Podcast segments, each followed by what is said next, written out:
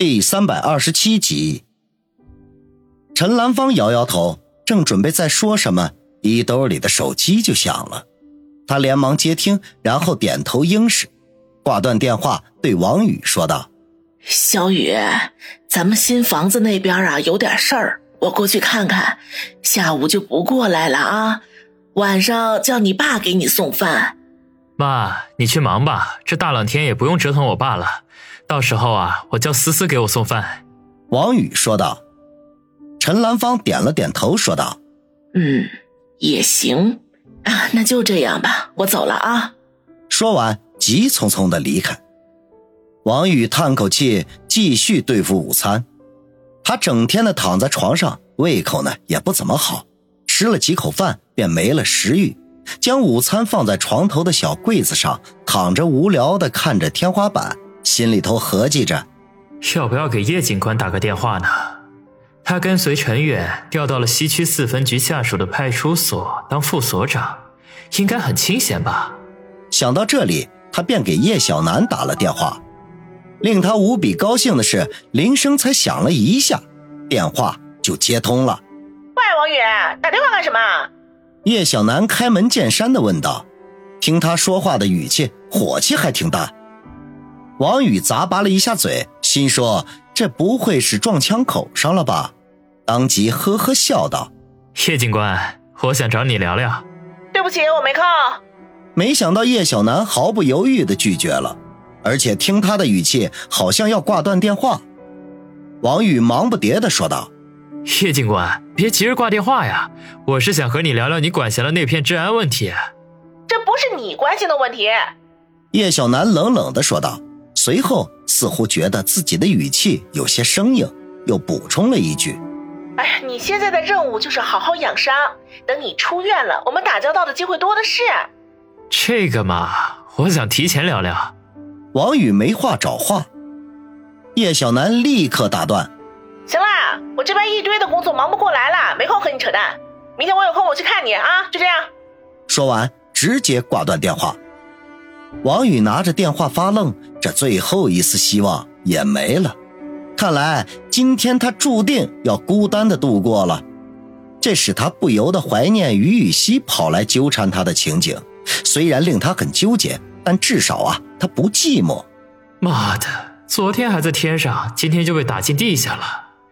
唉，王宇摇头叹息，忽然灵光一闪，有了办法，摸起电话再次拨通。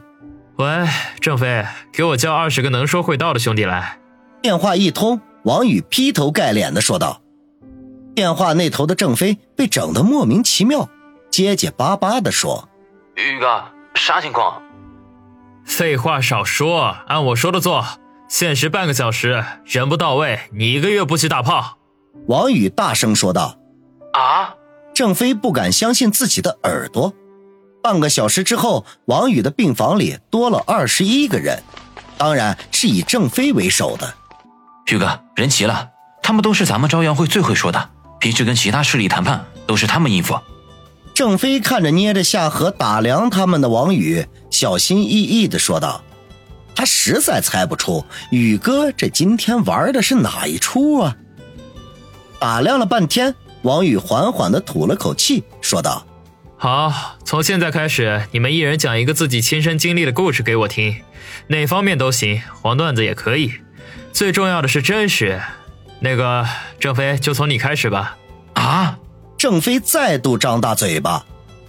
王宇在病房里召开的故事会，在护士的一声怒吼中鸣金收兵。王宇哈哈一笑，大手一挥，说道。哈哈，郑飞带着兄弟们出去大吃大喝，算我账上。郑飞点头应是，带着二十名朝阳会的小弟扬长而去。王宇舒了口气，被这群兄弟们一闹腾，他的心情好了不少。一阵倦意袭来，眼睛一闭，不出两分钟就打起了呼噜来。等他一觉醒来，病房里黑咕隆咚的，竟然已经是深夜了。他听到身边有微弱的呼吸声，转头看了一眼，见床边趴伏着一个人，看他的装束和轮廓，竟然是方心。王宇微微一愣，方心是什么时候来的呢？见他睡得正沉，王宇不敢出声，慢悠悠地吐了口气。没想到方心的觉很轻，仅仅这么一个轻微的呼吸，他便一下子醒了过来。黑暗中见王宇正愣愣的看着他，忙揉了揉眼睛，关切的问道：“小雨，你怎么醒了？忽然间就睡不着了。那是不是伤口又疼啦？”方心紧张的问道。王宇忽然想起上次宋奎事件之后，在方心家里的情形，他心思一动，便点头说道。是啊，很痛。那我去叫护士吧，让他们过来看看。方心忙不迭的说。王宇顿时抓住了他的手掌。放心，我浑身疼的睡不着，能躺在我身边陪我聊聊天吗？你不是只有胸口受伤了吗？怎么浑身都疼呢？方心惊讶的问道。我也不知道，总之浑身痛，你就躺下来陪陪我吧。王宇无耻的说。方心怔了怔，似乎想到了什么，脸颊上悄悄的升起了一片红云。他的表情忽然就变了，咬着嘴唇说道：“小雨，别胡闹了，你身上还带着伤呢。”王宇眼中一亮，看样子方心已经和他想到一块儿去了，当即笑着说道：“你躺在我身边，我就感觉不到痛了。”方心呵呵一笑，接着他的话说道。那那万一被希儿撞见了怎么办？深更半夜的，他不会醒的，就躺半个小时好了。王宇忍俊不禁，仿佛回到了那个暧昧的夜晚。半个小时？方心故意露出迟疑的表情。啊，就半个小时。我从小就有个毛病，要是受了什么伤，身边就得有个人陪我聊天，要不然睡不着觉。王宇笑道。我看你上次住院睡得不是挺香的吗？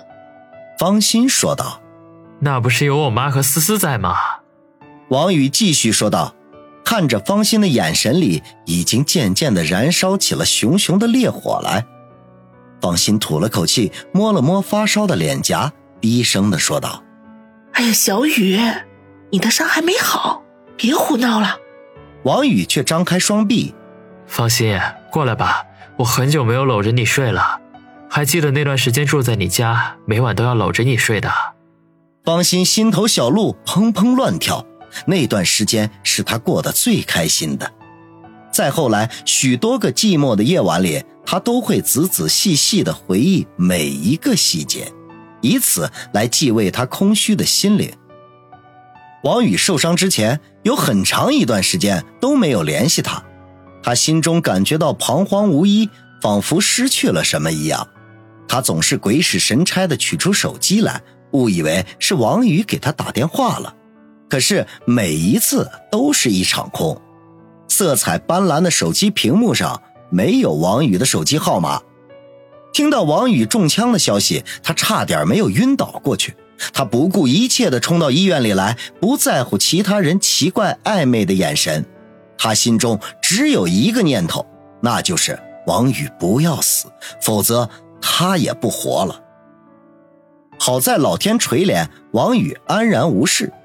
而在这个过程中，他亦是见到了王宇的女人们：名望贵族、富家千金、明星大腕、美女护士、飒爽警花、高级白领。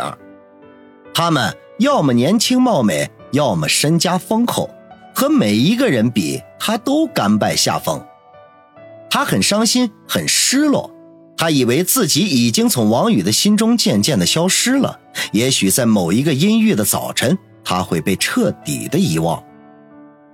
可是他担心的事情并没有发生，王宇待他依旧如故。当“芳心”两个字从他嘴里说出来的时候，他的心就像是瞬间绽开的花朵。他感觉到他的世界里充满了阳光。